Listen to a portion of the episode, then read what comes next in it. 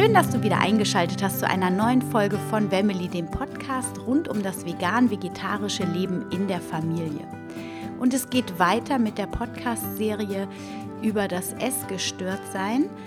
Und heute habe ich im Interview die Miriam. Und Miriam leidet unter Anorexie und ist auf dem Weg zur Besserung. Und ich habe mit ihr über ihre Leidensgeschichte gesprochen, wie sie in die Krankheit hineingerutscht ist. Und es wird immer wieder klar, dass man irgendwie aus Versehen in Anführungsstrichen in diese Krankheit hineinkommt, indem man ein, einfach in Anführungsstrichen nur eine Diät macht und sich dann in diese Schraube hineindreht vom Essgestörtsein. Und so war es eben auch bei Miriam. Und ähm, sie gibt dir einige gute Anregungen und Tipps, wie du auch deinen Weg aus dem Essgestörtsein finden kannst und erzählt wirklich ähm, ihren Leidensweg. Und ja, hör dir einfach an, wie sie das erlebt hat und auch wie das Umfeld reagiert hat und tatsächlich auch dazu beigetragen hat, zu einem gewissen Teil, dass sie da immer tiefer hineingerutscht ist. Und da sieht man wieder, was manche unüberlegte Aussage von anderen wirklich bei manchen auslösen kann. Und deshalb auch nochmal ähm, für dich einen kleinen Reminder, achte gut auf deine Worte, die du mit anderen teilst und äh, lieber weniger als mehr das Interview ist leider in der Qualität nicht so optimal verlaufen. Wir haben äh, übers Telefon und über den Computer aufgenommen und wurden in der Verbindung immer wieder unterbrochen.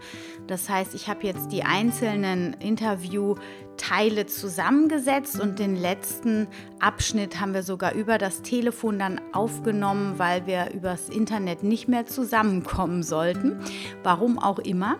Also entschuldige bitte die etwas mangelhafte Qualität. Ich hoffe, du hörst dir trotzdem das Interview bis zum Schluss an, denn es gibt auch noch ein paar schöne Tipps von Miri für dich, wie du aus deiner ähm, Essgestörtheit, wenn du sie denn hast, herauskommen kannst und ähm, ja auch einfach zu hören, wie sie es geschafft hat, jetzt teilweise auch über das Vegansein deine Hilfestellung zu bekommen und immer mehr Richtung Gesundheit zu wachsen. Und jetzt wünsche ich dir ganz viel Spaß bei der heutigen Folge.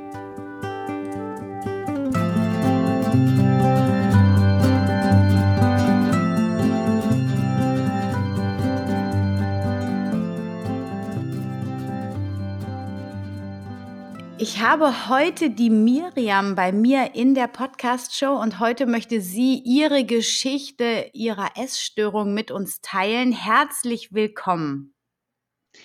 Hallo Anna, herzlich, also Dankeschön für die Einladung zum Podcast. Ähm, und ja, ich stelle mich dann mal einmal vor. Äh, wie du schon gesagt hast, ich bin Miriam, ich bin 23 Jahre alt und habe jetzt die letzten zweieinhalb Jahre eine Ausbildung zur Bankkauffrau gemacht. Jetzt hatte ich so zehn Monate quasi ein bisschen Pause und fange jetzt nochmal ein Studium an ähm, in Erziehungswissenschaften. Ah ja, sehr, sehr spannend. Ähm, 23, okay. Und ähm, wir hatten uns auf einem Instagram-Meetup kennengelernt und wenn man dich so anschaut, da sieht man schon, dass du sehr, sehr dünn bist. Wie ernährst du dich denn im Augenblick? Genau, also ich ernähre mich jetzt seit Anfang dieses Jahres vegan und ähm, das, äh, der Eindruck hat auch gestimmt, dass ich ähm, ja noch relativ schmal bin. Äh, ich leide an Anorexie so seit ja 2014. Okay, also da bist du 19 gewesen, als das angefangen hat? Genau. War das die Ende der, äh, das Ende der Schulzeit? Genau, also es war eigentlich so ganz klassisch. Ähm, aus einer Diät heraus zum Abiball wollte ich so ein bestimmtes Abiballkleid haben. Und ähm, dann habe ich halt gesagt, die, also es war wirklich also diese Kalorienzähler-App. Und ähm, ja, es war auch dann einfach so die Entscheidung, ja, das möchte ich bis dahin geschafft haben. Und seit diesem Tag ist auch leider kein Tag vergangen, an dem, also an dem das kein Thema mehr war. Also diese Kalorien und so im Kopf. Ähm, und ja, da war es dann so, dass ich da eigentlich auch ziemlich schnell dann drin war. Und ähm, bis zum Abiball ähm, habe ich das auch geschafft. Und da war halt auch die Resonanz dann sehr ähm, positiv.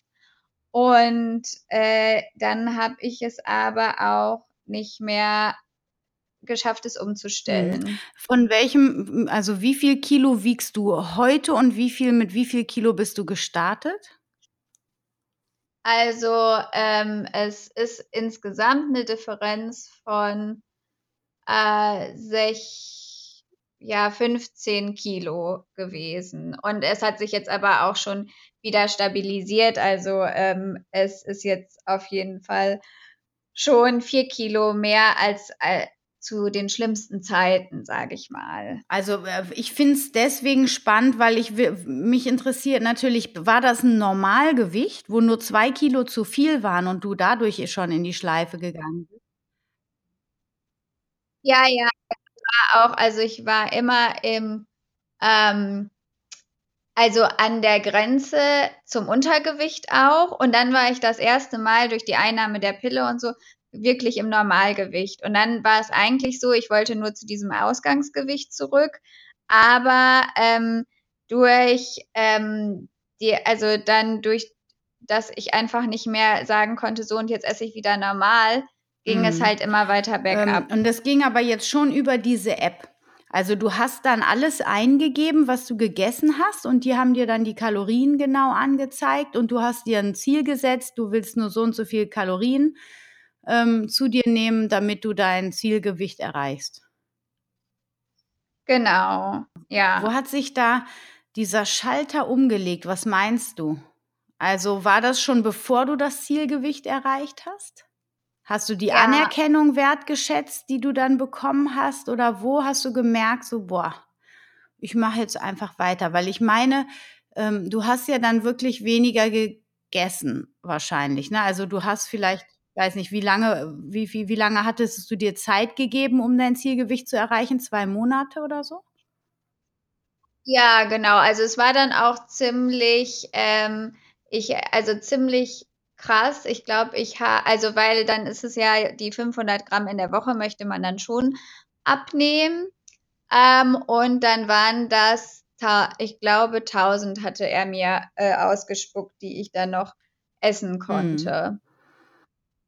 Und ähm, dann war es aber auch so, dann hatte ich, also ich weiß noch, dass meine Freundin mir gesagt hat, äh, an meinem, an diesem Abiball, ja, Miriam, du siehst ja so toll aus und du bist ja auch die dünnste hier. Und ich weiß nicht mehr, ob äh, das nochmal was ausgelöst hat oder so, aber da dachte ich halt, ja, ähm, dann äh, muss es ja jetzt auf jeden Fall so bleiben. Und ähm, dann war ich nämlich im Urlaub mit meinem Freund und meiner besten Freundin und noch zwei anderen Freunden.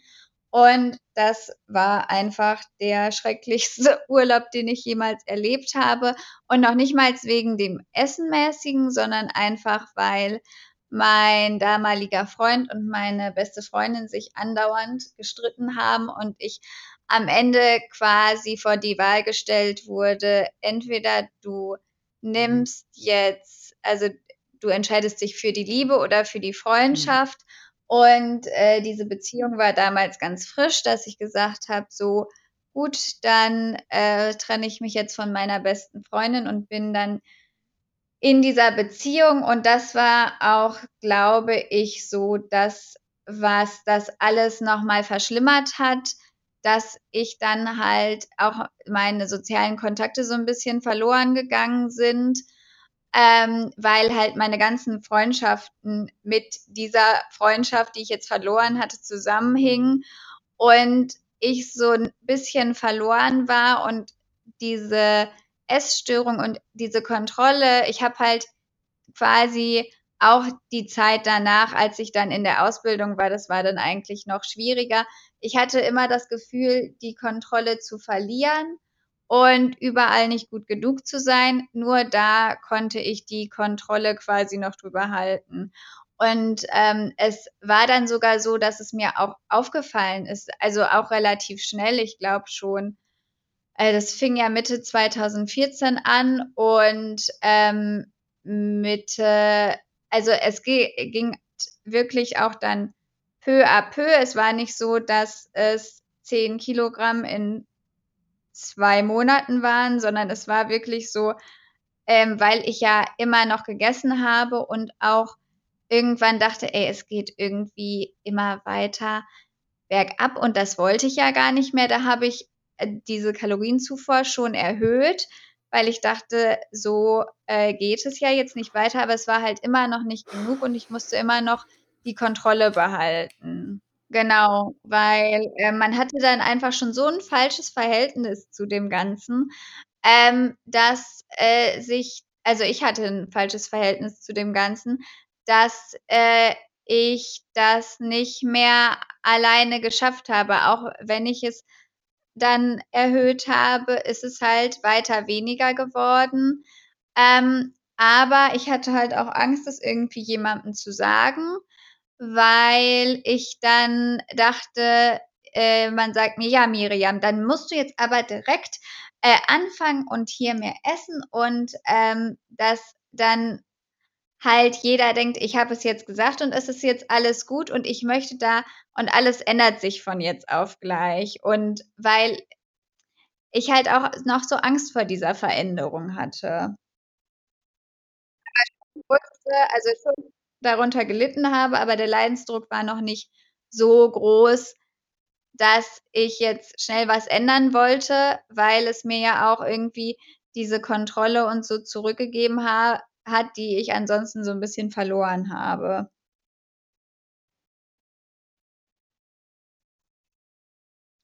Ähm, ja, also schon. Und, äh, sie haben halt auch, äh, immer nachgefragt: „Ja, Miriam, muss es denn jetzt so gesund sein und hast du denn dein Gewicht wirklich unter Kontrolle?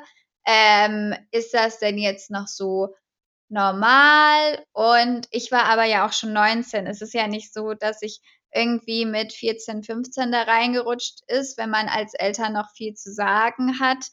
Ähm, und ich habe das dann halt auch immer so vertreten. Ach Quatsch, keine Sorgen, äh, braucht ihr euch machen. Ich ernähre mich einfach nur gesund und ähm, von dem also, von meinem anderen Umfeld war es auch wirklich also, da war ich schon im Untergewicht, aber es war halt noch ganz lange die Resonanz: „Oh, du siehst ja jetzt gut aus“ und so. Auch einfach so das verzerrte Bild der, ähm, anderen, äh, Gesellschaft, die, äh also, wo das so erstmal bis zu 'nem bestimmten Punkt nicht auffällt und das wirklich so dieses gesunder Lifestyle und so ist. Es war aber immer so, dass ich mich tagsüber wirklich gesund ernährt habe, aber, ähm, es war auch so, dass für mich war Essen jetzt nicht ähm, also, ich habe immer noch dafür gelebt, um zu essen. Also, weil ich ja auch nie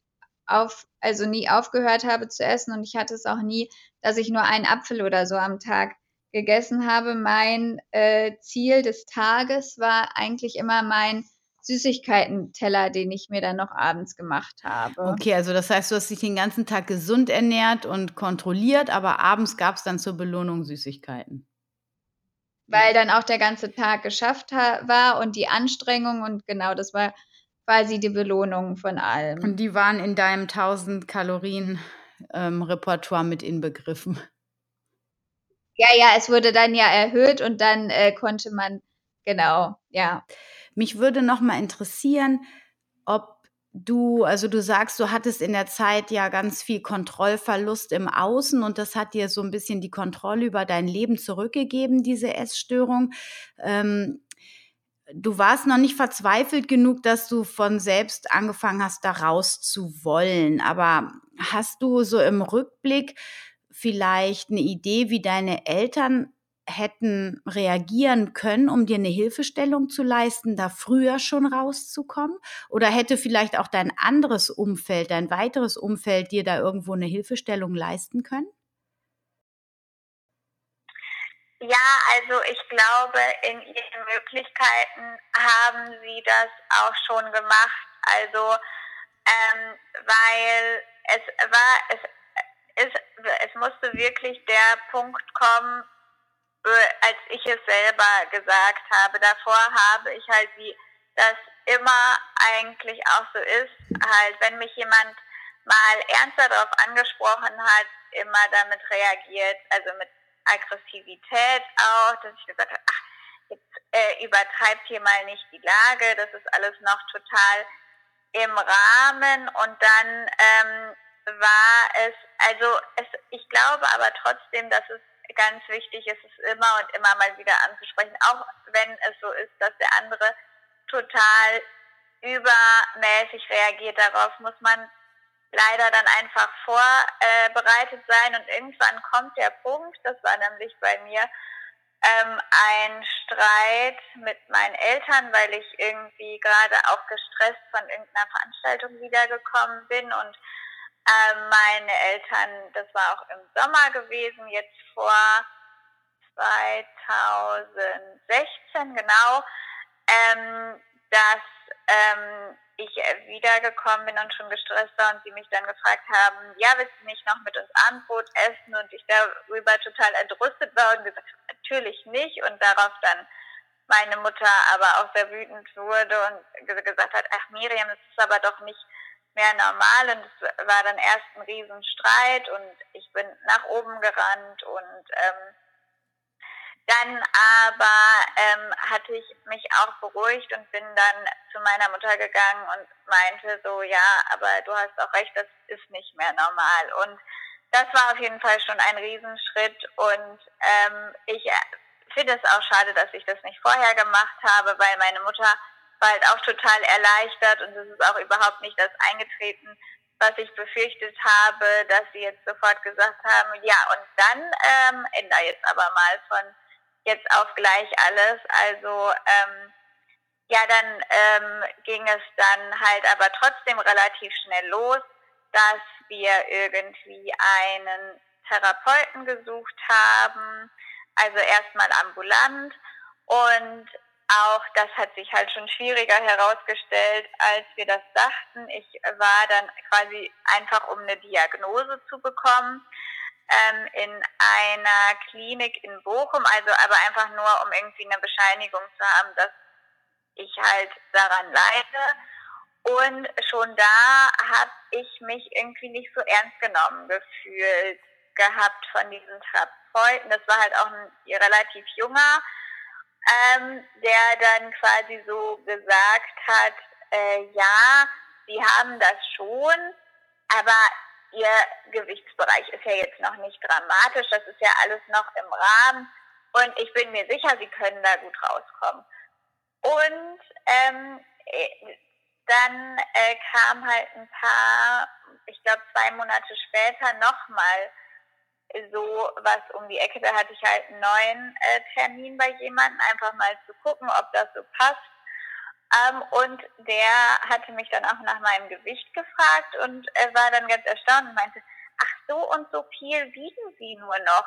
Ich hätte ja gesagt, äh, dass es noch mehr ist. Und das waren halt alles so Trigger, äh, die es mir, also äh, wo, wo ich das gar nicht bewusst wahrgenommen habe, aber ich glaube, das hat es alles nochmal getriggert, dass es halt dann alles nochmal ein bisschen mehr bergab ging. Also auch, weil es von der Arbeit halt in dieser Zeit nochmal besonders schwierig war. Und dann war es halt so, dass man am Ende des Jahres äh, 2016 doch äh, dann ziemlich schnell klar wurde, dass äh, stationär behandelt wird und ich dann von Januar bis Februar 2017 auch in einer Klinik war. Mhm.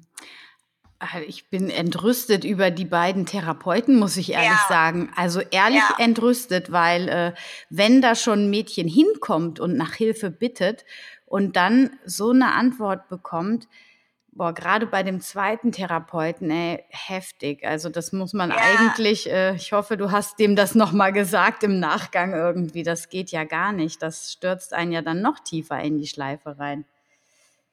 Ja, ja, also es war halt wirklich auch zweimal so. Aber es war halt auch äh, immer, wenn, also immer so, wenn ich es mal angesprochen habe bei den Leuten, wo ich, äh, also wo ich mich dann vielleicht offenbart habe, war es halt immer so, dass es so war, ach, das hätte ich jetzt nicht gedacht. Also, weil sie haben gesehen, ich habe immer noch gegessen, ich war halt relativ dünn. Ähm, aber es war halt immer noch, äh, also äh, ich glaube, wenn man dieses, ähm, dieses Ma Magersucht einfach so vor sich hat als Bild, dann denkt man halt wirklich gleich auch an dieses Klappergestell was dann, also was es ja auch ist. Ähm, aber es, man kann es, also das finde ich nochmal so ganz wichtig zu sagen, man kann auch diese Gedanken haben, wenn man in einem normalen Gewichtsbereich ist oder in einem unteren Normalgewicht oder vielleicht sogar in einem Übergewicht und das ist genauso schlimm, wie wenn man ähm, in, also auch dann dementsprechend so aussieht. Ja. Ja, ja, das kann ich ähm, absolut bestätigen. Es ist ja bei Bulimikern zum Beispiel auch so, dass die sich eher im Normalgewicht bewegen, manchmal sogar auch ein bisschen drüber. Und äh, denen sieht man das jetzt so von außen gar nicht unbedingt an und trotzdem leiden die extrem. Ähm, genau, also ja, ja, das stimmt. Ja. Ähm, okay, du bist dann in die Klinik gegangen und ähm, was hat dir dann letztlich geholfen, meinst du, wirklich ähm, dabei zu bleiben? War das schon der Klinikaufenthalt, wo sich bei dir so ein Schalter umgelegt hat und du eine Entscheidung getroffen hast, dass du wirklich für deine Gesundheit, für dein Leben ähm, aus dieser Krankheit raustreten möchtest? Oder ähm, gab es dazwischen dann immer noch wieder Einbrüche auch? Also das war tatsächlich da noch nicht der Fall und ich für meinen Teil muss auch sagen, dass ähm, ich einfach wusste, nach diesem Klinikaufenthalt komme ich halt wieder in die Situation, dass ich diese Ausbildung da zu Ende machen muss, wo ich mich nicht wohlfühle. Ähm, und ähm, es war halt auch, dass ich da das erste Mal dann mit Leuten zusammen war, die ja alle genauso aussahen wie ich oder vielleicht teilweise sogar noch dünner waren, dass ich eigentlich da, da auch erst äh, auch wirklich so nochmal das Gefühl hatte, ja Miriam, irgendwie bist du nicht krank genug. Und es war halt bei mir auch immer auf so einer sehr vergleichenden Schiene. Also schon mein ganzes Leben lang durchzieht sich das so. Und ähm, ja, also da, äh, es war toll, also es war eine gute Erfahrung, so auch, dass ich einfach sieben Wochen mal ohne, ähm, also es war ja eine Reha-Kur auch, also sieben Wochen quasi eine Auszeit, aber dass es so der Punkt war, wo es dann zum Umdenken kam, das kam wirklich erst, ähm, als ich ähm, dann meine Prüfung bei der Ausbildung gemacht habe und danach ging es auch stetig bergauf. Also nicht nur in diesen Essstörungsdingen, weil, sondern einfach da, weil dieser Druck weg war. Also, aber, also es hört sich immer so komisch an, aber es war wirklich seitdem ist es irgendwie was ganz anderes. Ich habe eine ganz andere Lebensqualität und ähm, das war dann so der Punkt, wo es dann auch äh, stetig bergauf geht ging und immer noch geht. Mhm. Ähm, okay, das heißt also, wo jetzt die ähm, äußere Situation sich entspannt hat, du dich nicht mehr fühlst, als müsstest du irgendwas machen, von außen diesen Druck nicht mehr hast, ähm, bist du zur Gesundung gekommen und ähm, wie ist dein Essverhalten heute? Kannst du ruhigen Gewissens ohne die App oder das Kalorienzählen leben oder wie sehr schränkt dich das immer noch ein? Ja, also die App habe ich schon länger gelöscht. Ähm, und es war ja ähm, mit dieser, also mit diesem Cut äh, war es ja dann auch erst die Entscheidung, weil ich halt gesagt hatte, so Miriam, jetzt musst du irgendwie was aus deinem Leben machen, musst irgendwie was Gutes in die Welt bringen, dass ich mich halt auch mit, ähm, äh, mit zum einen diesem Gesetz der Anziehung sehr beschäftigt habe, aber äh, irgendwie kommt man darüber dann auch immer hin zu diesem äh, veganen Ernährungsstil.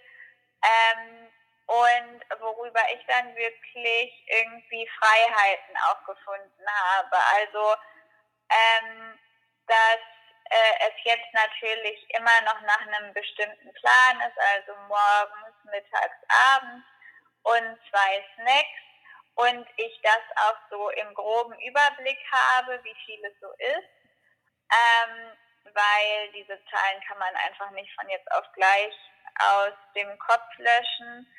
Ähm, aber es ist äh, dahin befreiter geworden, dass ich jetzt halt auch wieder essen gehen kann.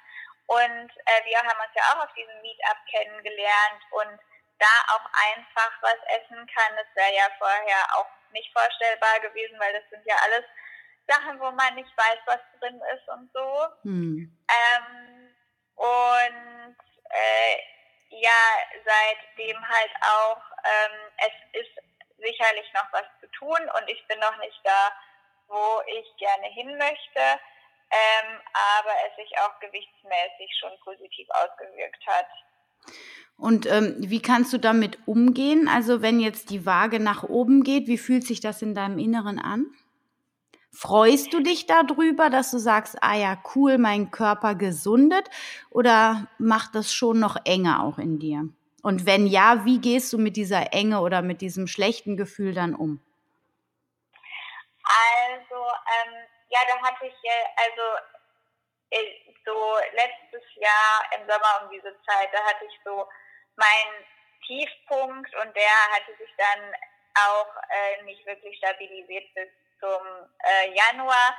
Und ähm, dieses, äh, also dahin, wie es sich bisher entwickelt hat, das kann ich wirklich gut annehmen, weil ich halt an sich auch immer auch schon sehr früh das Gefühl habe, dass es irgendwie zu wenig ist und es war halt aber immer, ich war ja dann auch nochmal, weil ich ja dann diese ähm, freie Zeit hatte, öfter nochmal in Urlauben gewesen und da war es eigentlich auch oft so, dass ich nochmal äh, Gewicht verloren habe.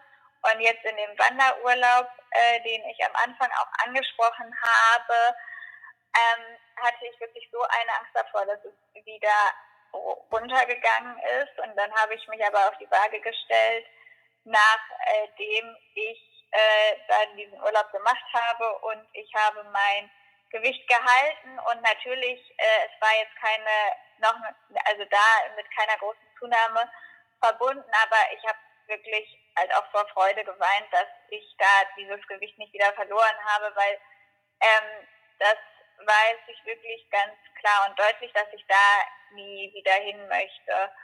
Und ähm, jetzt aber auch immer am Ball zu bleiben und nicht zu sagen, ach ja, jetzt ist es ja schon viel besser als vorher und so, äh, weil das Ziel nur ein normales Gewicht sein kann.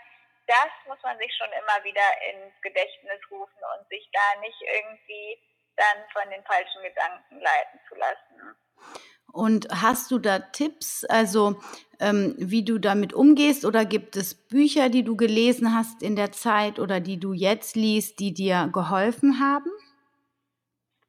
Ähm, also, äh, im, also es gibt tatsächlich Bücher, also da ist es halt wirklich, also wenn ich dann so denke, ja, Miriam, sieht hier aber jetzt irgendwie alles schon wieder so normal aus. Ich glaube, dann hilft es einfach nur, sich schonungslos zu sagen, das ist jetzt aber eine ganz unrationale Stimme, die du hier hast, äh, die da irgendwie dir was Falsches sagen möchte und mir hilft es auch immer, mich auf Fotos anzugucken, weil da habe ich es viel präsenter vor Augen, gerade so im Vergleich zu anderen Menschen, dass es da aber immer noch ganz schön viel zu tun gibt. Und äh, so. Und ähm, genau das könnte ich einmal als Tipp geben. Und ich habe halt ähm, viele Bücher gelesen, aber eher so zur Persönlichkeitsentwicklung an sich. Also Dein Kind in dir muss Heimat finden, glaube ich, von Stefanie Stahl heißt sie. Mm. Das kann ich wirklich sehr ans Herz legen, weil es halt so um den gesamten Gesundungsprozess geht. Ähm, und genau, das ist so das, womit ich dann mir immer wieder sage, nee, jetzt muss es aber auch noch weitergehen. Ähm, ja, und ähm, hast du eigentlich jetzt parallel auch noch eine therapeutische Behandlung oder machst du das jetzt alles so für dich? Ach so, nein. Also genau, das habe ich äh, auch noch eine Tanztherapeutin.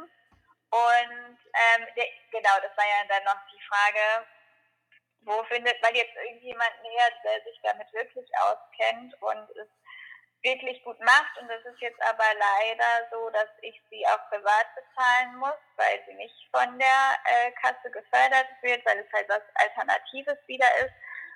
Aber ähm, das war halt auch die erste, wo ich mich irgendwie richtig aufgenommen gefühlt habe und auch verstanden gefühlt habe, aber nicht in dem Sinne, dass man da nicht vorankommt. Also es gibt da auch Stunden, da wird geweint und da ist man auch wütend und so, aber das ist ja das, wie es quasi sein soll, aber so in dem, dass ich mich einfach akzeptiert fühle als Mensch und auch in meiner Krankheit ernst genommen, das ist da eigentlich wirklich ganz gut und das dann auch natürlich in Verbindung mit dem Körper zusammenzubringen und die Veränderung irgendwie zu akzeptieren und darüber zu reden und so. Das, das heißt bei einer Tanztherapie auch nochmal ganz gut. Hm, interessant. Ähm, und was ist so das schlimmste Leid, was du so empfunden hast? Also auf der einen Seite finde ich es immer spannend zu teilen, welche Learnings und welche Tools du hattest. Also du sagst, du hast bist bei einer Tanztherapeutin, das finde ich schon mal total spannend. Dann hast du ein schönes Buch, dein Kind ähm, in dir muss Heimat finden, gesagt. Ähm, was sind so, also was ist deine Motivation, warum du auch hier in den Podcast gekommen bist? Was möchtest du oder was ja, gibt es da für eine Message, wo andere Mädchen sich oder Frauen sich vielleicht wiederfinden können oder ja, ähm, geschützt werden, falls sie noch nicht da sind, wo du warst? Ja, ähm, also eigentlich auf jeden Fall dieses, wenn man merkt, dass man sich mit einer Situation oder so überhaupt nicht wohlfühlt. Es, das kann ja alles sein, ob es in einer Beziehung ist, ob es auf der Arbeit ist oder mit so einer Gesamtsituation im Leben und halt aber einfach immer das Gefühl hat, ach, ich muss das jetzt hier einfach durchhalten und so da sich vielleicht auch einzugestehen, nein, du musst das nicht durchhalten. Du kannst es auch vielleicht einfach dir sagen, das war jetzt nicht das Wahre und ich ähm, schlage jetzt einen anderen Weg ein, ähm, weil ich glaube, das bringt einen halt dazu, dann ähm, irgendwo anders halt diese Kontrolle immer aufrecht zu erhalten, wenn man in seinem Äußeren nicht glücklich ist. Hm. Ja. Ja, das stimmt. Das habe ich, also das erlebe ich bei vielen anderen und habe es bei mir selber auch erlebt, dass in Situationen die Essstörung, die flammt auch immer wieder auf oder zumindest genau. ähm, die genau. Erinnerung daran, wenn man gerade so arg im Ungleichgewicht ist, weil man einfach seinen Weg verloren hat und von außen, äh, von außen zu viele Unsicherheiten auf einen zutreffen, die, die man nicht will und man nicht weiß, wie man damit umgehen soll. Oder man hält zu lange in einer alten Situation aus, ohne darüber zu reden mit der betreffenden Person oder genau. mit dem Arbeitgeber. Ja, reden. Ja. reden ist auch ein. Ja. Also einfach, sobald man merkt, das läuft hier alles aus dem Ruder. Also, weil es eigentlich, wenn die Leute ein bisschen Einfühlungsvermögen haben, dann wird dir keiner von Anfang an sagen, so und jetzt musst du es aber sofort ändern. Schön, dass du es mir gesagt hast, aber jetzt müssen wir auch gleich daran arbeiten. Das muss man natürlich und das ist auch wichtig, ähm, aber sich einfach jemandem erstmal zu öffnen, das hilft auch wirklich äh, wirklich viel. Mhm. Ja, das glaube ich auch. Also selbst, ähm, ich erlebe das ja als Mutter jetzt selber auch. Meine Tochter, die wird morgen 15 und ähm, da ist natürlich auch immer so ein bisschen eine Sorge, dass ich denke, ah Ja. Mensch, die sind so auf ihr Äußeres fixiert und natürlich mit meiner Biografie im Hintergrund Ja. hoffe ich auch, dass sie davon verschont bleibt, von dieser Essgestörtheit, aber immer mal wieder sind dann so Phasen, dann wird weniger gegessen und so, und dann denke ich immer so, ah, bitte, bitte nicht, weil ich nämlich auch weiß, man kann eigentlich kaum von außen helfen. Das Kind muss es von innen heraus schaffen irgendwie. Man kann nur das Umfeld so bauen und Gespräche suchen, dass das Kind sich gehalten fühlt irgendwie und sich dann der Situation öffnet, die es so stresst irgendwie. Ne?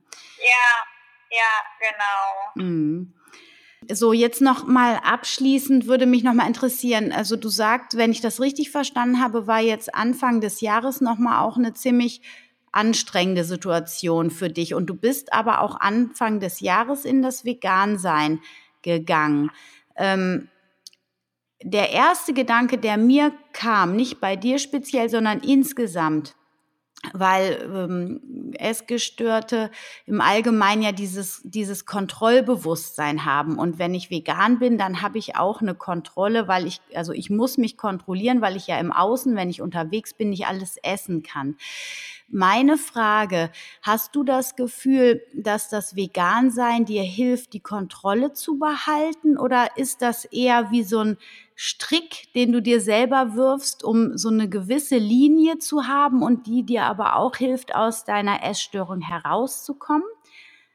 Ja, also für mich äh, war es halt so, also am Ende, also Anfang dieses Jahres war diese äh, schwierige Situation vorbei und ich war quasi ganz offen für neue Sachen und ich wusste halt aber auch, es muss sich jetzt nochmal was ändern, damit ich dann da rauskomme. Und da war dieses Vegane eigentlich wirklich ein Halt quasi, weil ähm, ich, wo, äh, ja, es ist so, man muss sich nicht mehr so viel Gedanken ums Essen machen, weil man hat nicht mehr so die Riesenauswahl, aber dafür kann man diese Auswahl nochmal so ganz neu erfahren. Und ähm, ich habe äh, und dadurch ähm, ja nochmal so eine ganz neue Beziehung dazu zu ent dazu entwickeln. Und ähm, es ist bei mir aber ja auch so, dass ich es jetzt nicht ganz strikt mache. Also ähm, wenn es dann im Restaurant ist es, also es war jetzt gerade im Urlaub in Südtirol, da haben sie das alles noch nicht so mit dem veganen Lebensstil, dass das ja auch ein bisschen fancy ist und so, haben sie noch nicht so ähm, für sich herausgefunden. Und da gibt es halt dann als ein veganes Gericht auf der Speisekarte den Salat als Beilage. Und ähm, das war mir dann aber doch irgendwie ein bisschen zu blöd. Und da muss ich auch sagen, dass ich da auch mal zu Spinatknödeln gegriffen habe, einfach weil ich mich sonst so eingeschränkt gefühlt hätte. Aber ähm, ansonsten, äh, wie du schon sagst, gibt es schon einen bestimmten Rahmen vor, der aber auch Sicherheit schafft. Ja. Genau, also das empfinde ich eben auch so. Mein erster Gedanke, wie ich eben gesagt habe, war, dass es eventuell die Essstörung verdeckt. Das sagt man ja auch so, wenn man mal so so ein bisschen liest. Achtung, nicht, dass du eine versteckte Essstörung hast, wenn du vegan bist und so. Aber ähm, je mehr Gespräche ich jetzt mit den Frauen geführt habe, desto mehr sehe ich, dass es ihnen den Rahmen gibt und dann die Heilung vollzogen wird, Schritt für Schritt und eben genau wie du auch, dann sagen, ähm, sagen die Frauen auch, okay, ähm, ich bin jetzt hier draußen und ähm, ich will mich jetzt hier nicht so beschneiden vom Essen, dann gehe ich mal aufs vegetarische Gericht, damit ich hier nicht wieder in meine Essstörung zurückrutsche und um auch das Essen zu genießen. Das ähm, erlebe ich so auch und das finde ich auch eine sehr äh, gesunde Entwicklung, muss ich sagen. Und damit ist dann quasi die vegane Ernährung auch ähm, einfach so ein Anker oder kann ein Anker sein, um aus der Essstörung herauszukommen. Aber ich glaube trotzdem, dass man da einfach ganz sensibel für sich sein muss und hinschauen muss, dass man eben nicht ähm, das überdeckt, was ja auch möglich ist. Aber bei dir finde ich, ähm, du hast da eine sehr reflektierte und feine Art, dein, äh, dich zu reflektieren und das für dich zu spüren. Das hört sich wirklich gut an und ich finde es toll, dass du deine Geschichte mit uns geteilt hast. Vielen, vielen Dank dafür. Und ich hoffe, dass du ähm, ja weiter am Ball bleibst und deine Ziele gewichtsmäßig, aber vor allem auch vom Herzen her ähm, erreichst, sodass du wirklich irgendwann ganz frei und voller Selbstliebe dein Essen genießen kannst. Ja, da bedanke ich mich auf jeden Fall auch für das Gespräch, für die netten Worte. Und ähm, das ist halt auch wirklich nochmal ganz gut, um sich selber zu reflektieren. Und ähm, ja, äh, wie gesagt, ich finde deine Arbeit ja auch total gut, das habe ich dir ja schon gesagt. Und es hat mich auch sehr gefreut.